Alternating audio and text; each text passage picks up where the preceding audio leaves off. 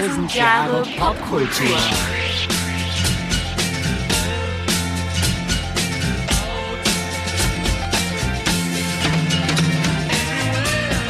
Hallo und herzlich willkommen zu 1000 Jahre Popkultur. Popkultur.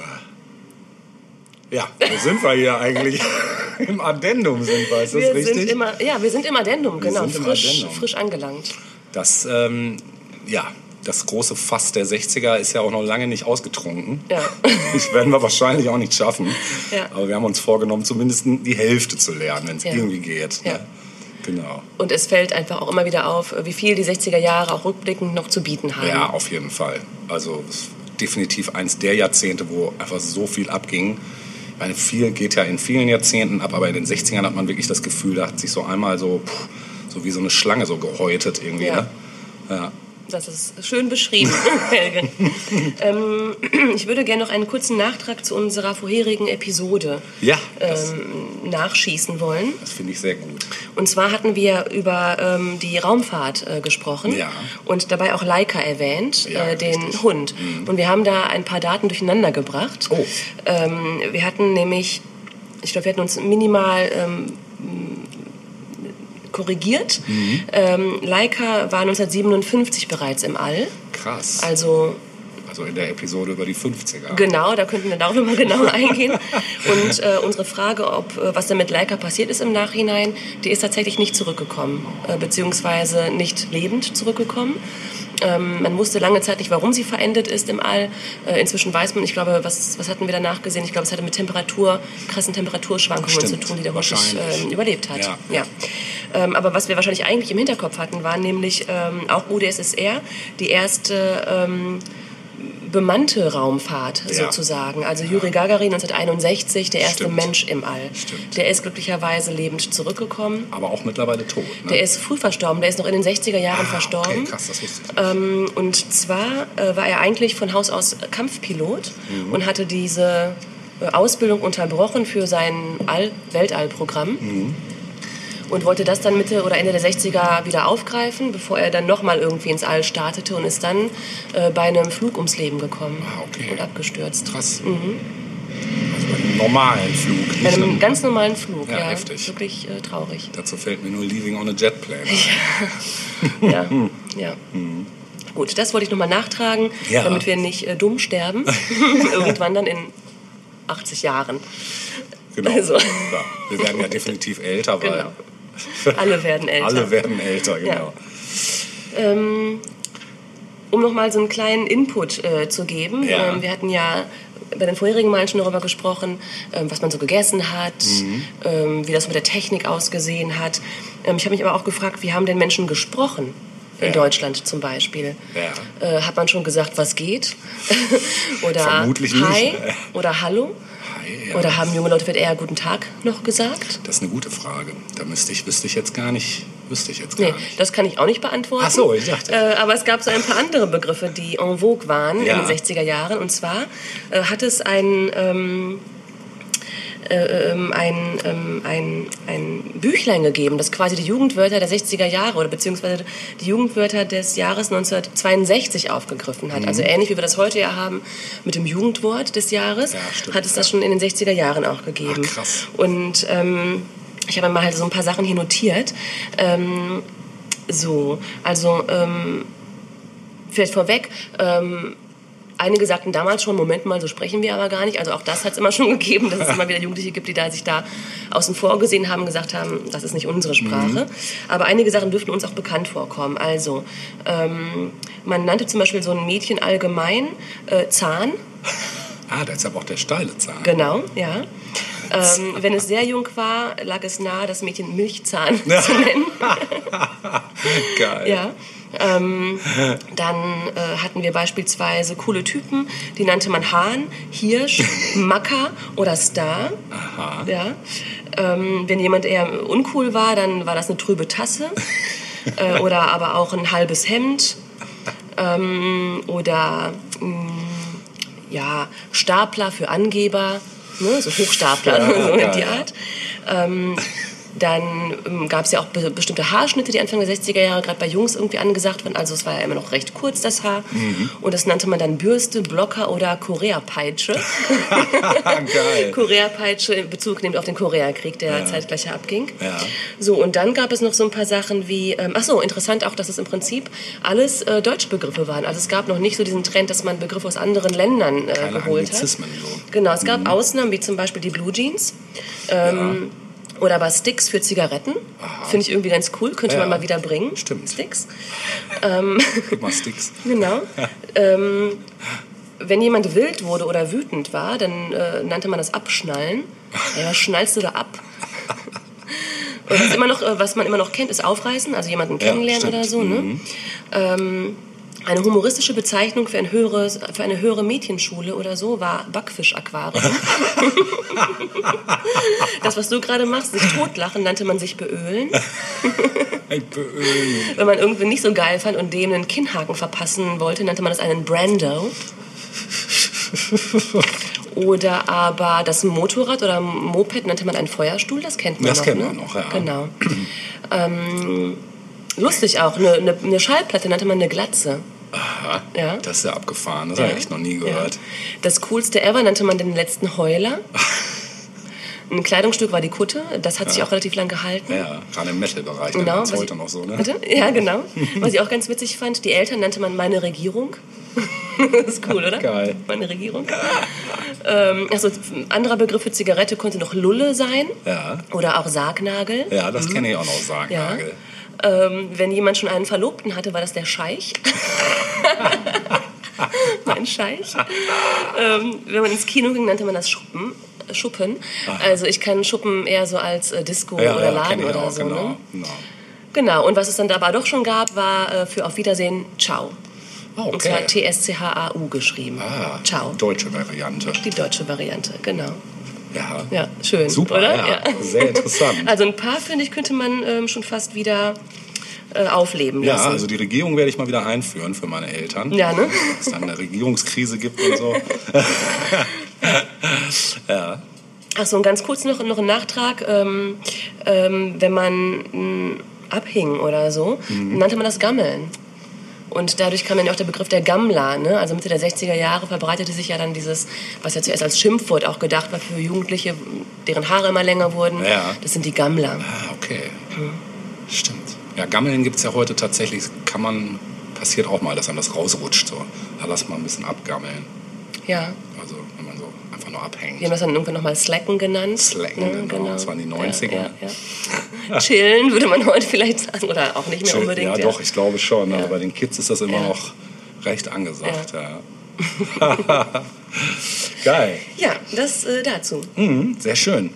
Du warst jetzt, das war jetzt aber ähm, nicht auf ein spezielles Jahr in den 60ern bezogen, sondern allgemein, ne? Also diese Begriffe befanden sich wieder in diesem ähm, Jugendbuch der in diesem Buch der Jugendsprache, ähm, was 1962 veröffentlicht 62. wurde. Also ich würde jetzt sagen, das äh, ist eher frühe 60er. Ja. Aber so Sprache hält sich ja auch eine ganze Weile. Ja, auf jeden Fall. Insofern würde ich sagen. Ja. Ja. Ähm, das ist cool, weil ich könnte dann ja auch mal in meine, in meine ähm, Timeline gucken, was hier noch so Anfang der 60er popkulturell so Ja. abging. Ne? Wäre, könnte man mal Würde direkt, passen. Ne? Es sei denn, du hast da noch... Nee. Äh, okay. Also eine, eine Sache war, äh, du hattest es schon mal in der vorigen Folge erwähnt, nämlich als wir Monumente gemacht haben, nämlich den Herrn Hitchcock, der hatte seinen Ja. ersten riesigen Kassenschlager, äh, nämlich Psycho, Mhm. und zwar 1960 war das. Ähm, und 1960 ähm, war auch, und da werden wir heute noch mehrfach drauf äh, kommen, Hm. das Geburtsjahr einer Band, äh, ja, Der Band, der Band. Genau. Und natürlich die Beatles, davon ist die Rede. Und ähm, die wurden halt äh, 1960 vom Hamburger Bruno Koschmider äh, in diese, in, nach Hamburg geholt. Mhm. Und da haben sie halt die Seele der großen Freiheit und die Tanzflächen des Indra-Clubs gefüllt. Und dann ging halt so eine richtige Euphorie los. Ne? War auch äh, erstaunlich, dass das in Deutschland passierte. Mhm. Ja, Ne? wobei die Clubs, glaube ich, äh, Strip-Clubs waren, oder? Teils, ja, teilweise. genau. Mhm. Ja, ja. Also das, äh, die Beatles haben sich da auch relativ schnell dann angepasst Ja. an, die- an die Lebensart Ja. des Kiezes. genau, und ähm, ja, von da aus haben sie quasi die ungeschlagene Revolution des Rocks eigentlich gestartet, kann Ja. man sagen. Ne? Ähm, Ja, und mit mehr als ungefähr 600 Millionen, nach Schätzung der Plattenfirma EMI, mehr als einer Milliarde verkauften Tonträgern, ist sie äh, nach wie vor die erfolgreichste Band der Ja. Musikgeschichte. Es gibt zwar im Moment gerade eine Band, die da tatsächlich äh, Konkurrenz macht, äh, hat jetzt nichts mit den 60ern zu tun, äh, aber aktuell gibt es tatsächlich Ah, eine Band. im asiatischen die, äh, Raum? richtig, Genau, ganz genau. Aber das ist ja auch was, worüber äh, wir gleich in Ruhe sprechen Ja, können. genau, genau. Das wollte ich auch eigentlich Ja. nur kurz mal erwähnen. Ja, ich Ähm, notiere mir das mal. Genau, weil es ist so, dass also ähm, ja, musikalisch ähm, lag natürlich der Ursprung bei den Beatles im Rock'n'Roll äh, der ausgehenden 50er Jahre, wo dann eben so Stilelemente von der Liverpooler Beatmusik eingeflossen sind.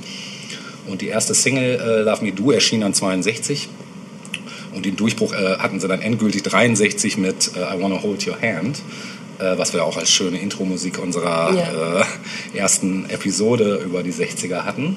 Äh, allerdings die deutsche Version, die gab es nämlich auch. Auch total lustig. Ja, und ähm, mh, wie gesagt, wir gehen immer mal wieder zwischendurch drauf ein. Mh, das war auch so, ähm, so der un unangefochtene König der Musik, also Rock'n'Roll. Der wurde zunehmend von anderen individuelleren Stilrichtungen verdrängt, schon Anfang der 60er.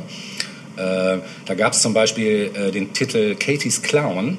Äh, das hört ihr jetzt im Hintergrund hier gerade mal so ein bisschen vor sich dudeln. Äh, von den Brüdern Don und Phil Everly, also die Everly Brothers, Mhm, genau. äh, stürmte die englischen Charts. Äh, stürmte nicht nur die englischen Charts, sondern auch die der USA. Und das war nämlich schon mal ähm, Das waren ja auch ähm, Amerikaner. Stimmt, waren Amerikaner, genau.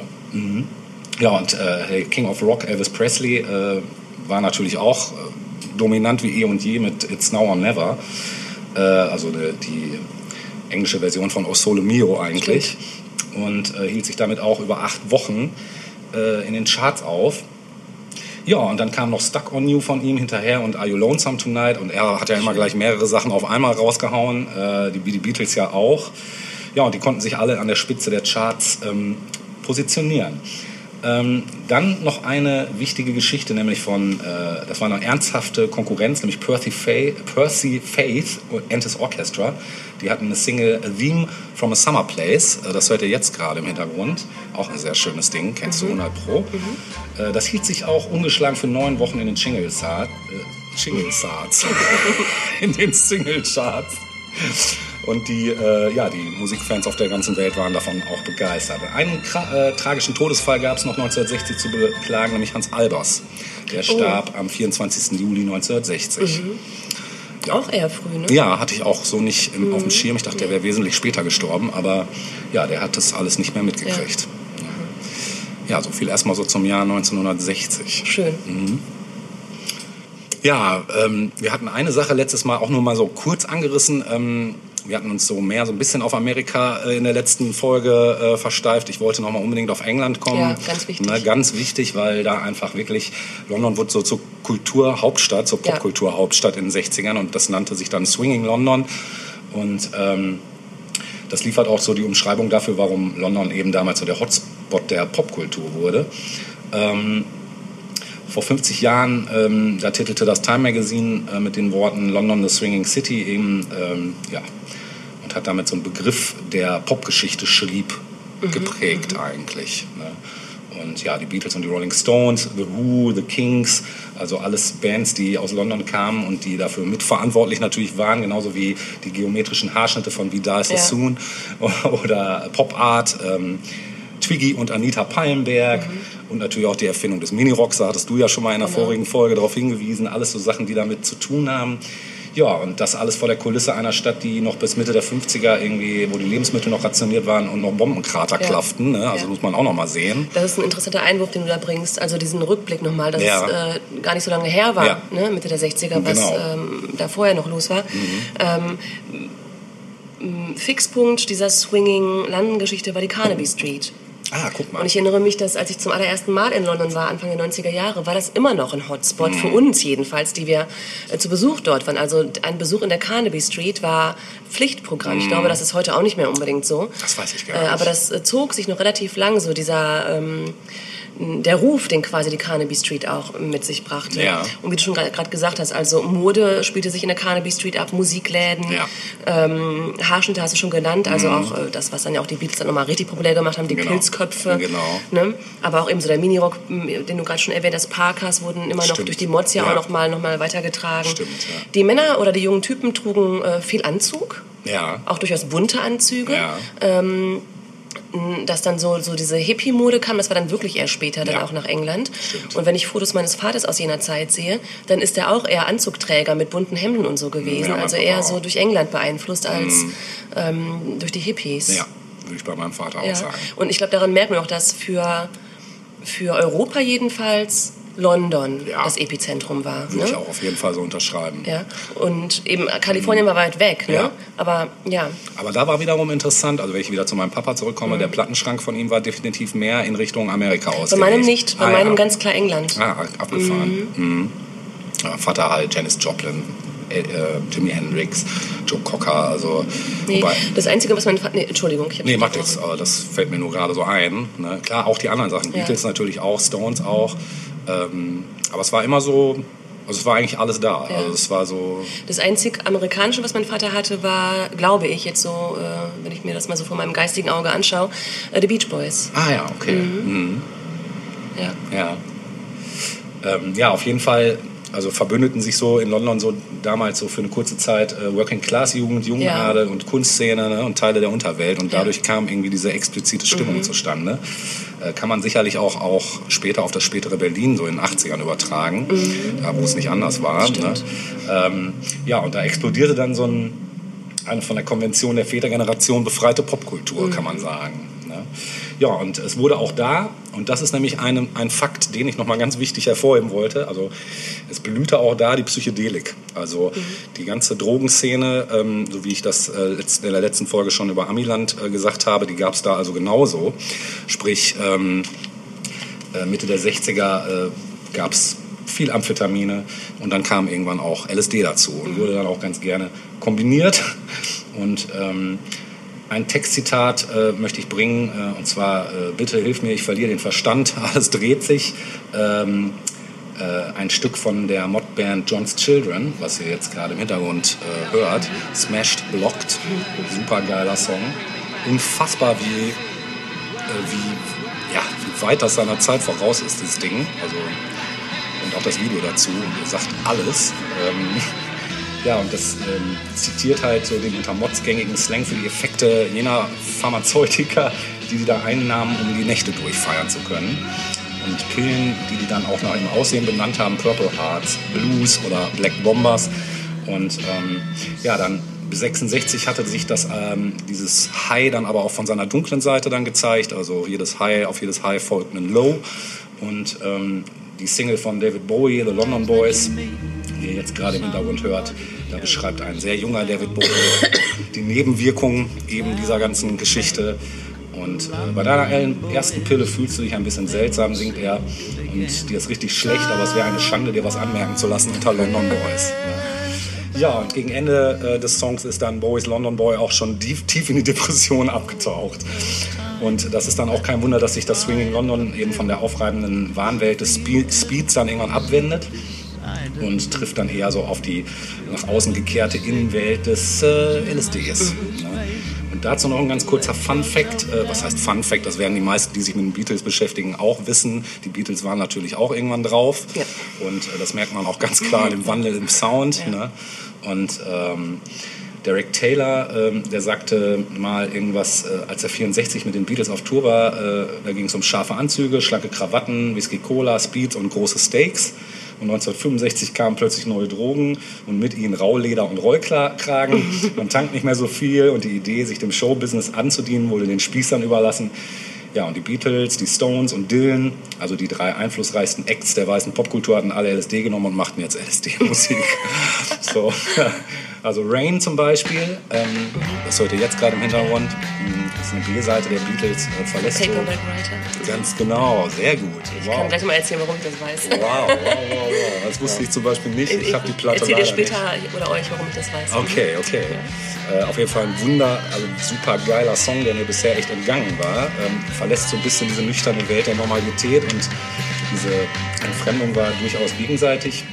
Nämlich Joe, Joe Boyd, der hat damals den UFO Club, äh, Club über den habe ich schon mal in einer Folge als zum Pink Floyd ging gesprochen, weil die da ja Hausband Ja, waren. stimmt, hattest du. Ähm, der UFO Club war damals so der Schauplatz so einiger Tripperfahrungen und der äh, bekam das im Umgang mit den Behörden direkt zu spüren, weil äh, 66, 67 wurde ja auch LSD illegal. Ja. Ja, und am, am Anfang dachten die Leute eben, es wäre alles sehr amüsant. So Swinging London, bisschen Drogen, bisschen Dope und Black Bombers. Aber als die Beatles äh, im Früh, Frühling 67 offen sagten, dass sie LSD nahmen und die Polizei Razzien gegen die Stones durchführte, äh, da sah das Establishment die soziale Ordnung ernsthaft bedroht. Ne? Ja, und diese erweiterte, dieses erweiterte musikalische Bewusstsein, was eben passierte, zusätzlich zu dem allgemein erweiterten Bewusstsein, hatte halt so eine transformierende Wirkung, zumindest im Pop der Zeit, die auch nicht mehr umzukehren war. Also das hat halt wirklich einiges losgetreten und dieses einmal erweiterte musikalische Bewusstsein, das lässt sich nicht mehr äh, rückgängig, machen. Genau. Und Peter Daltrey äh, von Kaleidoskop, äh, so eine psychedelische Band, äh, der schrieb zum Beispiel seine Songs auch ganz ohne Drogen, also Gibt's nicht. fast ohne. Der hat mal gesagt, wir haben uns überhaupt nicht auf Drogen eingelassen. Vielleicht ein paar Purple Hearts und Gras, aber kein LSD. Die Leute glauben immer, man muss high sein, um solche Songs zu schreiben. Keineswegs. Man muss sich nur hinsetzen und Bilder in sich wachrufen. Obwohl, vielleicht hätten wir dann noch seltsamere Musik gemacht und wären erfolgreicher gewesen. ja. Ja, so viel erstmal mh, dazu. Ich äh, würde das so erstmal so für sich stehen lassen Ja, mh, und übergebe mal das Wort an dich. Dankeschön. Ich, ähm, Entschuldigung, ich bin ein bisschen erkältet. Hm. Äh, aber das sollte nicht stören. Noch keiner gemerkt. Nein, nein. ähm, ich würde gerne für ähm, mein jetziges Thema noch mal ganz kurz äh, ein letztes Mal rüber nach Kalifornien Ja. Mhm. Ähm, oder Ich ja. äh, möchte ich nachher auch noch mal hin. ja, okay, gut, dann ähm, ist das also erlaubt. Alles klar. Auf jeden Fall. Ähm, bei dem Thema 60er Jahre ist mir in der Vorbereitung eine Sache auch relativ schnell in den Kopf geschossen. Ja. Und ich hatte überlegt, okay, wie bereitest du das vor? Ähm, es hat in den, oder mein Eindruck war, nicht nur mein Eindruck, vielleicht kann man generell sagen, dass die 60er Jahre, das wissen wir ja auch, ein Aufbruch für viele junge Menschen war, nach Neuem zu streben.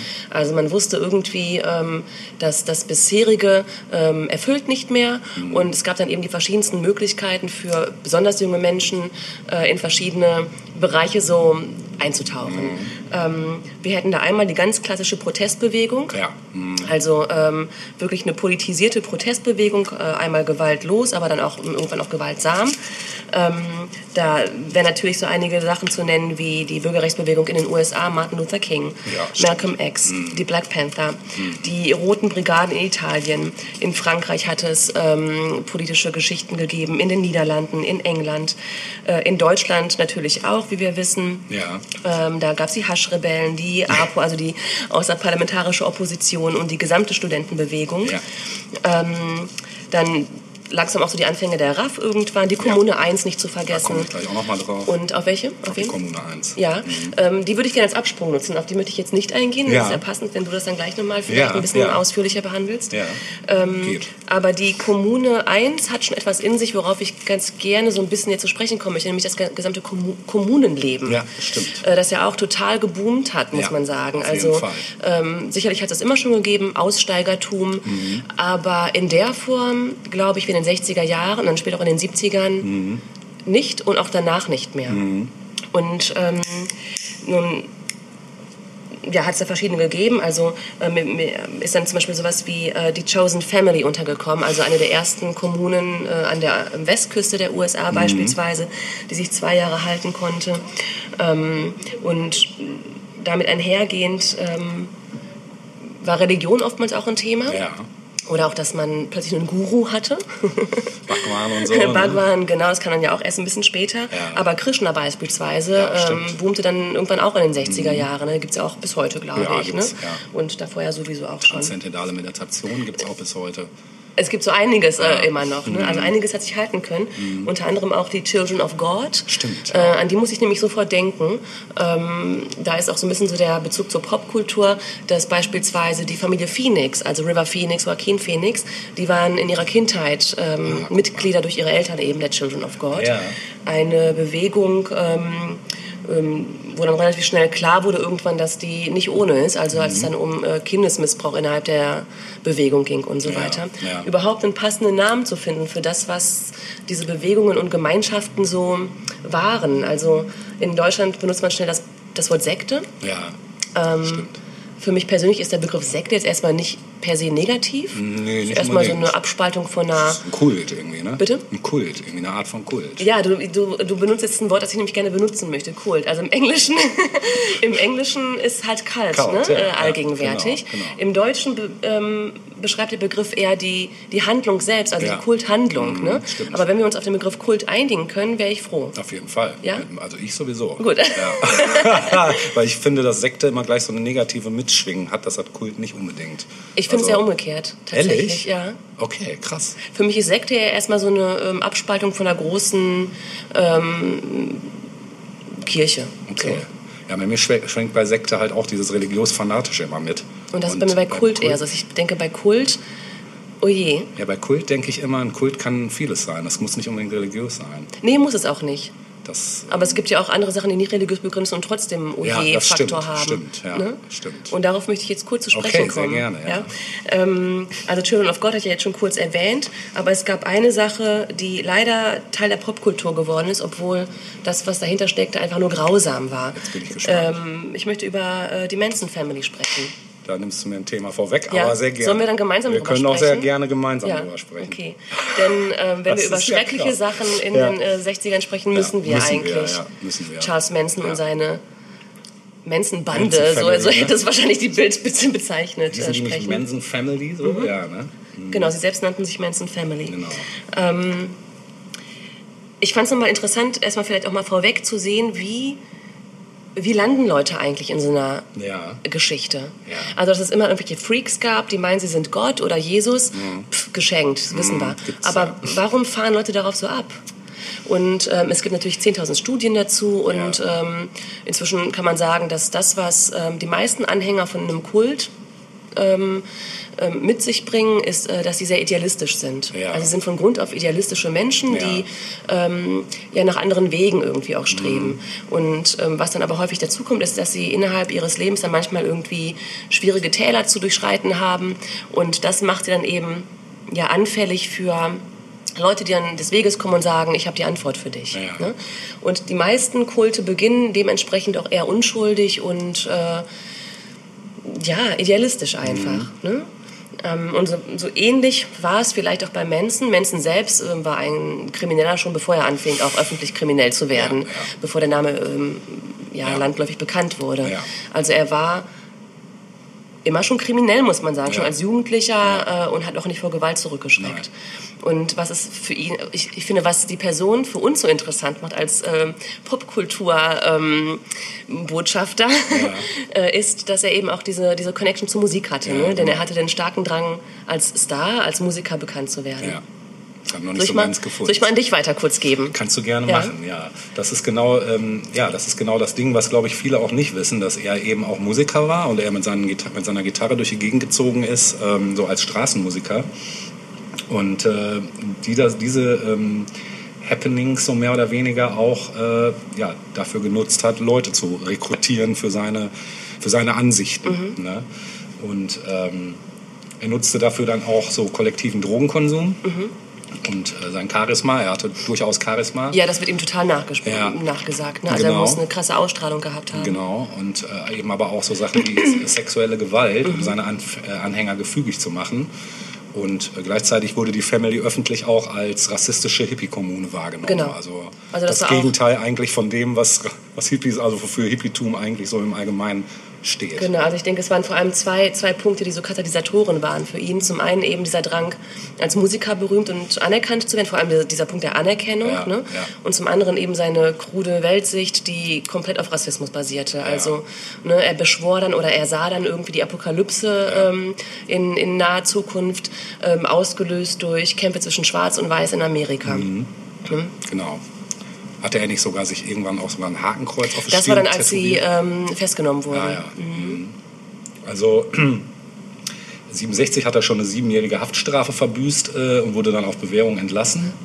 Ja, und im Gefängnis hat er Gitarre spielen gelernt und äh, ist dann eben so als Straßenmusiker, wie ich eben schon sagte, durch die Gegend gereist äh, und kam so in die Hauptstadt der Hippie-Bewegung, also San Francisco und scharte die Leute um sich, meistens eben Ausreißer mit labiler Persönlichkeitsstruktur.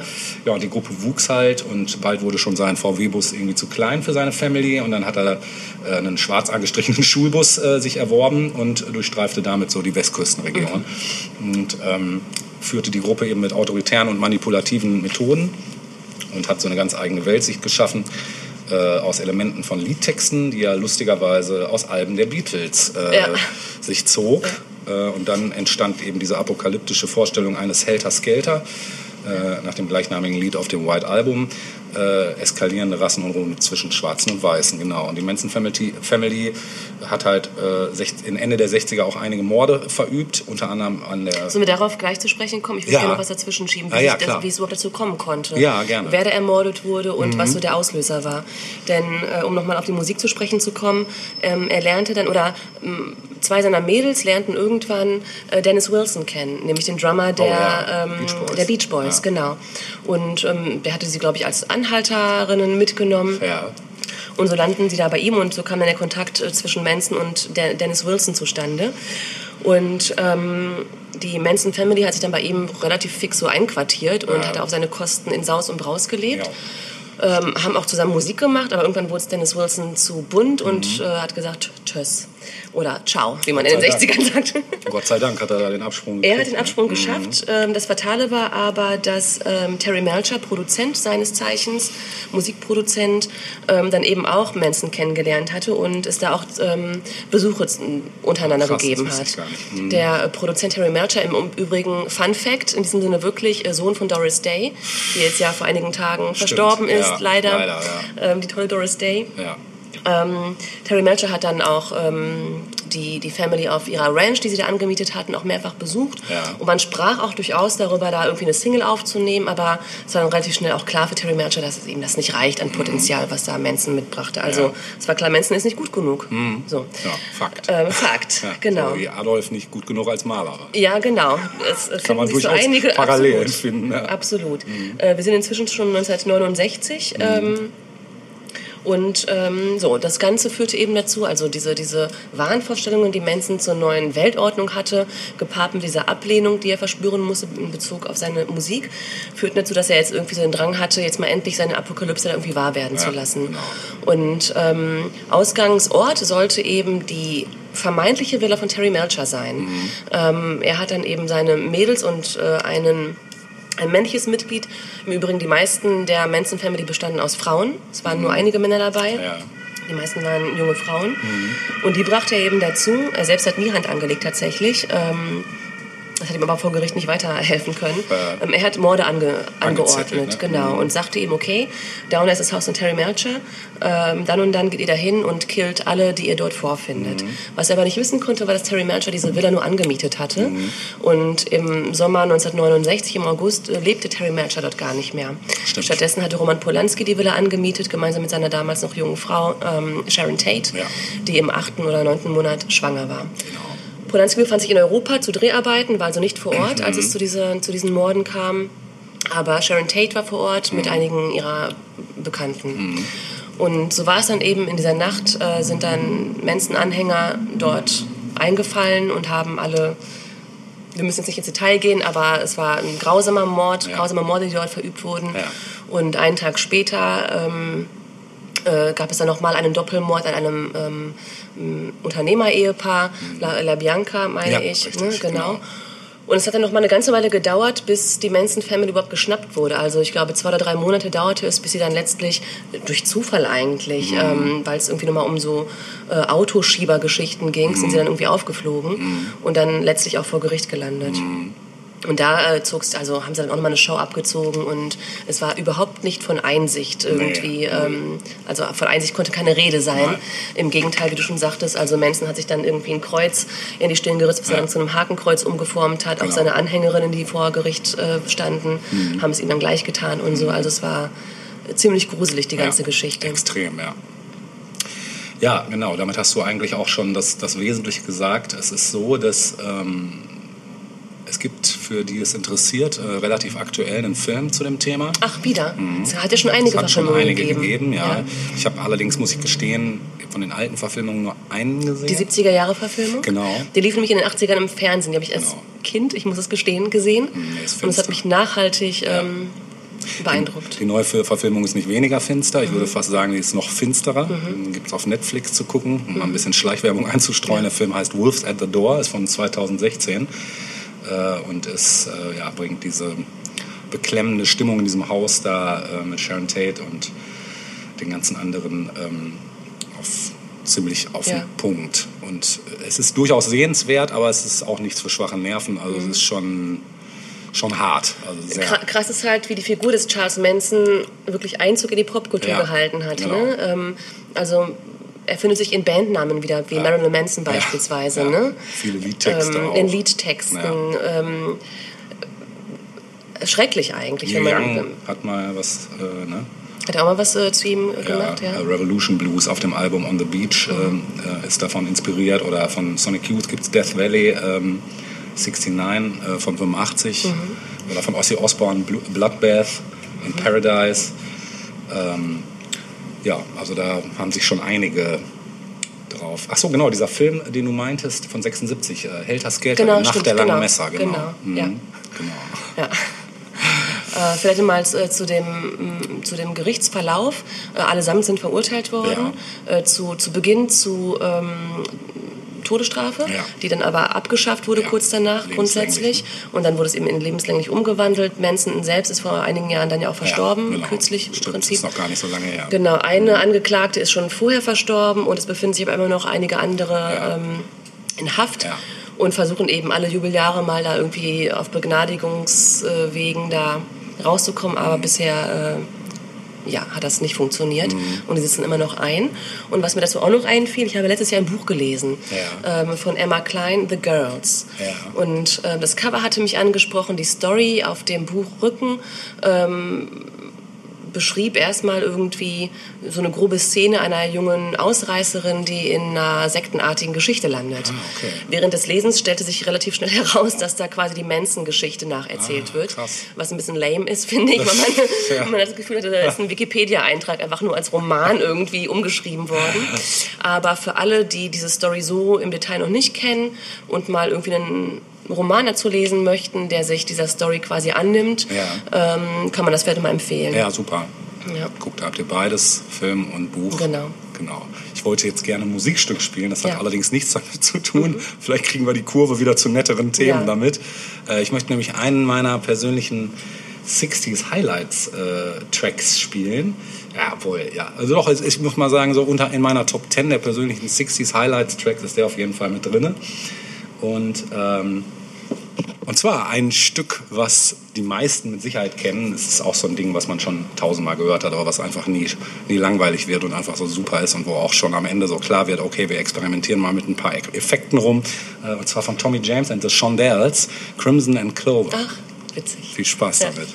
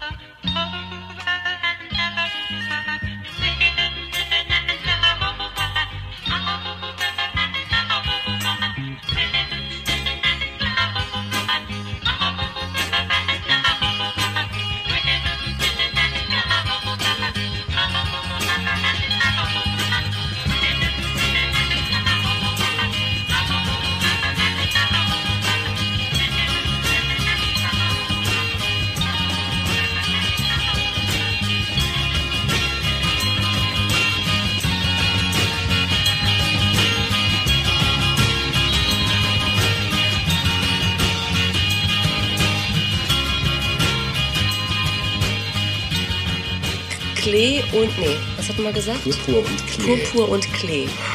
Klar, das ist so die Kombi, an die man so denkt. Genau. yes. Geheimrezept. Ja, schöner Song. Ähm, ich ich würde gerne noch ähm, was beisteuern, ähm, was mir vor einigen Jahren untergekommen ist und was mir jetzt zum Glück wieder eingefallen ist, passend äh, für die 60er Jahre. Und wir bleiben noch, noch kurz äh, in, in Kalifornien. Super. Ähm, sagt dir der Kurzfilm Sean was? Ja. Die, Kurzdoku? Ja, sagt Ja? mir irgendwie was, aber ich kann gerade nicht sagen, Dann erzähle ich dir jetzt mal, Bitte. was es damit auf sich hatte. bitte. Dann sage ich dir nämlich gleich noch einen lustigen Fun-Fact am Rande dazu. Ja, okay. Namen. Gut. Also, Sean, was ist das? Das äh, ist eine Doku von 1969, schwarz-weiß, 15 Minuten lang. Ähm, entstanden durch den damals 26-jährigen Filmemacher Ralph Arlick, der in Haight-Ashbury lebte, in einer Straße dort und ähm, über ihm oder im Haus selbst wohnten eben viele verschiedene Familien und Leute, alle irgendwie auf diesem Haight-Ashbury-Vibe. Ähm, und unter anderem lebte über ihm eine Familie mit einem vierjährigen Sohn, der sich Sean nannte. Und er fand Sean irgendwie so inspirierend und witzig, dass er sich dachte, ähm, zudem drehe ich als Filmstudent, der er halt war, einen Kurzfilm, eine Kurzdoku. Und das hat er gemacht. Und ähm, Sean gibt es auch online zu sehen, verlinken wir auf jeden Fall. Ah, ist auch ein super. heißer Angucktipps. Wie Ja. gesagt, 15 Minuten, das geht nicht lang. Ja. Aber gibt einen ganz tollen Einblick, finde ich, für uns, die wir Außenstehende sind, was das Jahrzehnt betrifft. Ja. Ähm, was man sieht, ist halt Sean, wie er da auf der Couch hockt, barfuß äh, und so ein paar Fragen beantwortet, die ihm Ralph Alec stellt. Ähm, dabei kamen dann so Sachen zutage, wie dass er halt am liebsten barfuß läuft, weil er Schuhe irgendwie creepy findet. wie sich das für einen angehenden Hippie gehört. Geil. Oder aber ähm, er spricht von Speedfreaks, er erzählt, dass er die Polizei super ätzend findet und Schiss vor denen hat, weil sie halt äh, all seine erwachsenen Freunde verkloppt und so. Äh, ja. Und er bekennt eben auch, dass er Pot, wie er sagt, äh, raucht und auch mal isst. Aha. Und dann fragt äh, Ralph Alec auch nochmal nach, wie, ist es? Ja, ja, manchmal, manchmal esse ich es auch. Wohlgemerkt, vier Jahre, ne? Ähm, und so ganz, ganz äh, selten war das, glaube ich, gar nicht so in, in jenen Nee, Kreisen, das dass auch Kinder auch. damit beglückt Das wurden, kann ich mir sozusagen. vorstellen. Ja. Ähm, dann gibt es auch immer wieder Straßenaufnahmen, wie äh, Sean durch die Straßen in Haight-Ashbury läuft. Man sieht halt äh, diese ganzen erwachsenen Bewohner des Viertels. Und das ist ähm, ja einfach ein cooler Einblick, also ein unverstellter Einblick in diese Hippie-Kultur. Ähm, die ich sehr faszinierend finde. Also es sind, wie gesagt, nur 15 Minuten, aber wirklich sehr sehenswert. Und der Film wurde dann, oder dieser Kurzfilm wurde dann auch bekannt. Ähm, es gab dann eben die einigen, die einen, die gesagt haben, super, er ist quasi das Kind der Zukunft und äh, quasi das, worauf wir gewartet haben als Hippies. Und dann gab es natürlich auch andere Stimmen, die gesagt haben, mega krass, das ist der Untergang. Ähm, sowas, aus sowas kann nichts Gutes werden, sozusagen. Ja. Und ähm, vielleicht ist dir ähm, Sean auch deshalb nochmal ein Begriff, weil es dann vor einigen Jahren, ja nee, vor über zehn Jahren inzwischen, eine Nachfolgedoku gegeben hat mit dem Namen Following Sean. Ah, okay. Da hat sich nämlich der Filmemacher gefragt, was denn aus Sean geworden ist. Ja. Und hat ihn gefunden und ähm, die kann man sich auch angucken. Oder ich habe die gesehen, die kann man sich gut angucken. Aber ähm, Sean, der Ursprungskurzfilm, ähm, ist da nicht zu toppen, finde Mhm. ich. Also ähm, Following Sean zeigt eben, was aus Sean geworden ist. Und er ist halt, hat halt ein ganz normales Leben später halt geführt, ne? so wie alle anderen halt auch. Mhm. Aber ja, es wäre vielleicht mal ein heißer Angucktipp. Ja, auf jeden Fall. Super. Was fällt dir zu dem Namen Sean ein?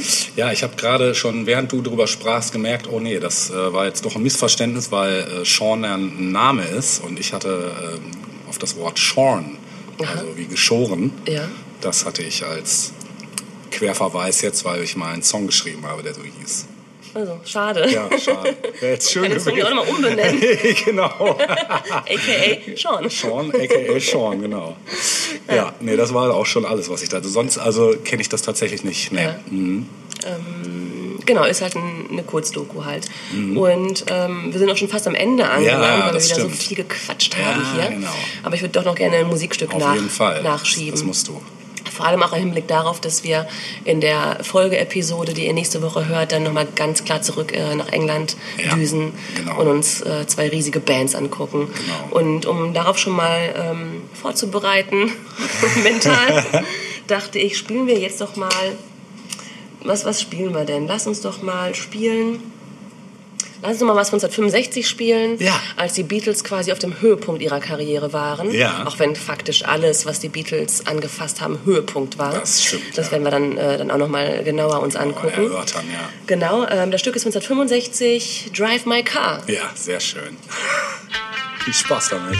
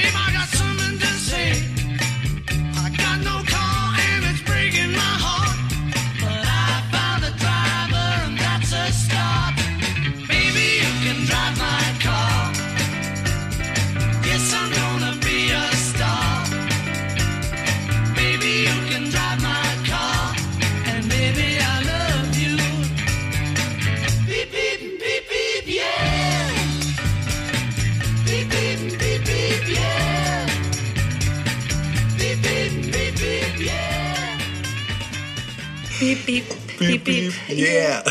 ja, genau. Ja, fahre ich das Auto. Ja, ne? genau. Ich gerne, Während ich der nach- Star werde. Mach ich nachher auch wieder. genau. Ja, super Song. Ähm, lustigerweise, weißt du, wodurch ich diesen Song kennengelernt habe? Das Nee. Mhm. ist auch ein interessanter Fun-Fact. Ich habe die Beatles eigentlich kennengelernt. durch einen, ich glaube, Ende der 70er, Anfang der 80er äh, aufkeimenden Megamix einer holländischen Produktionsfirma, die da hieß Stars on 45.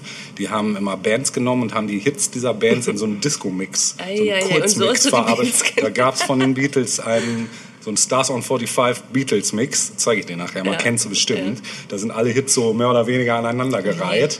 Und da habe ich erst dieses Spektrum der Beatles wahrgenommen. Und dann habe ich mich angefangen, erst so richtig dafür zu Ja. interessieren. Dasselbe gilt übrigens für ABBA. Was heißt erst? Ich meine, da warst du immer noch Kind. Da war ich Also, immer noch Kind, ja, das stimmt. Aber dasselbe gilt für ABBA auch, weil da gab es nämlich auch so einen Stars on 45 ABBA-Mix. Und, Mhm. Witzig. ja, genau. Ich wollte noch ganz kurz zum Ende, es geht auch ganz schnell, ähm, noch ganz einmal kurz nach Deutschland zurück, weil man darf äh, eine Sache nicht außer Acht lassen. Selbst in Deutschland gab es äh, revolutionäre äh, sowohl politische als auch musikalische äh, ähm, Neuerungen. Du hast eine schon davon angesprochen, nämlich die Kommune 1. Mhm. Ja. Und ähm, es war ähm, ja, Ende der 60er, also im Zuge der Studentenbewegung, ähm, da bildete sich äh, diese Kommune 1 und zwar lustigerweise ähm, gab es gleichzeitig auch eine Band, die, die damals ja, sich bildete, nämlich Amondyl. Ja, Und Amondyl die haben wir auch schon mal gespielt hier. in der Ich glaube, in der. Ursprungs-, in unserer ähm, Folge äh, Music Was My First Love. Kann das sein? Haben wir schon mal Amondyl Ja, ich gespielt? glaube nee, da haben wir. La Düsseldorf gespielt. Ah, okay. Naja. Aber da Ich liegst, du nicht ganz, da liegst du nicht ganz weit Ja, entfernt, denn auch da gibt es eine Querverbindung. Mhm. Aber da wollte ich jetzt gar nicht drauf hinaus. Aber es ist lustig, dass du das sagst, weil letzten Endes ist Amondyl nämlich die Wiege von allem, was in Deutschland an, ja, an Krautrock eigentlich, Mhm. um genau zu sein. Die haben also Krautrock quasi er- erfunden sozusagen. Und lustigerweise ist es in Deutschland nur ein elitärer Kreis erstmal gewesen, innerhalb dieser Kommune und vielleicht noch das etwas erweiterte Umfeld, wurde aber schon im Ausland, eben weil es in Berlin und München sich abgespielt hat, viel mehr rezipiert als bei uns selbst. Ne? Und der eigentliche Durchbruch in Deutschland war dann nämlich auch erst Anfang der 70er. Deshalb will ich auch gar keine Musik jetzt von denen spielen, sondern eigentlich nur kurz erklären, dass Amondyl, also ursprünglich Amondyl, tatsächlich auch nicht nur eine Band war, sondern eine politische Bewegung, äh, eben, ähm, ja, die eben der Kommune 1 in Berlin nahestand. Und äh, man spielte halt bevorzugt schockierende Antimusik. Und die Tut Titel trugen so Namen wie Mama Dül und ihre Sauerkrautband spielt auf oder ein wunderhübsches Mädchen träumt von Sandossa. Also so ganz seltsames äh, Zeug. Man kann sich das wirklich schwer anhören. Also, aber es ist schon, schon lustig, was die damals rumexperimentiert haben. Ich möchte nicht wissen, was da für Substanzen im Spiel waren. Wahrscheinlich ähnliches wie überall sonst. Und ähm, ja, 1970 trat eben Amondyl zum letzten Mal auf. Und aus den Trümmern hat sich 69 dann bereits Amondyl 2 erhoben. Und das war dann eigentlich auch die eigentliche Band. Also das war auch die, die sogar bis heute noch in irgendeiner Form existiert, die also immer wieder untereinander ähm, äh, Leute ausgetauscht haben.